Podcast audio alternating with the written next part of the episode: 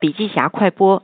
混序理论创立者李文谈了几个关于混序的有趣观点。他讲到，如果我来预测未来企业组织形式的改变呢，那可能是公司将不再存在，而社群这种模式会存在。公司里面具备专业职能的部门呢，可能会存在，不过这些专业的部门不会创造价值，需要被社群连接呢，才能产生价值。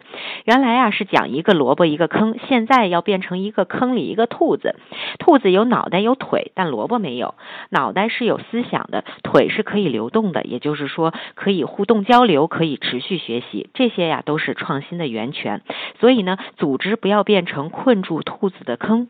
在未来呀，有钱有权有资本都不算牛，而有思想、有能力、有专长且有梦想的人会越来越受到资本的追逐。以前呢，一个人做不成事，因为没有连接，而现在每个人都可能成为一个公司。好了，深度学习还需阅读笔记侠完整版笔记还原。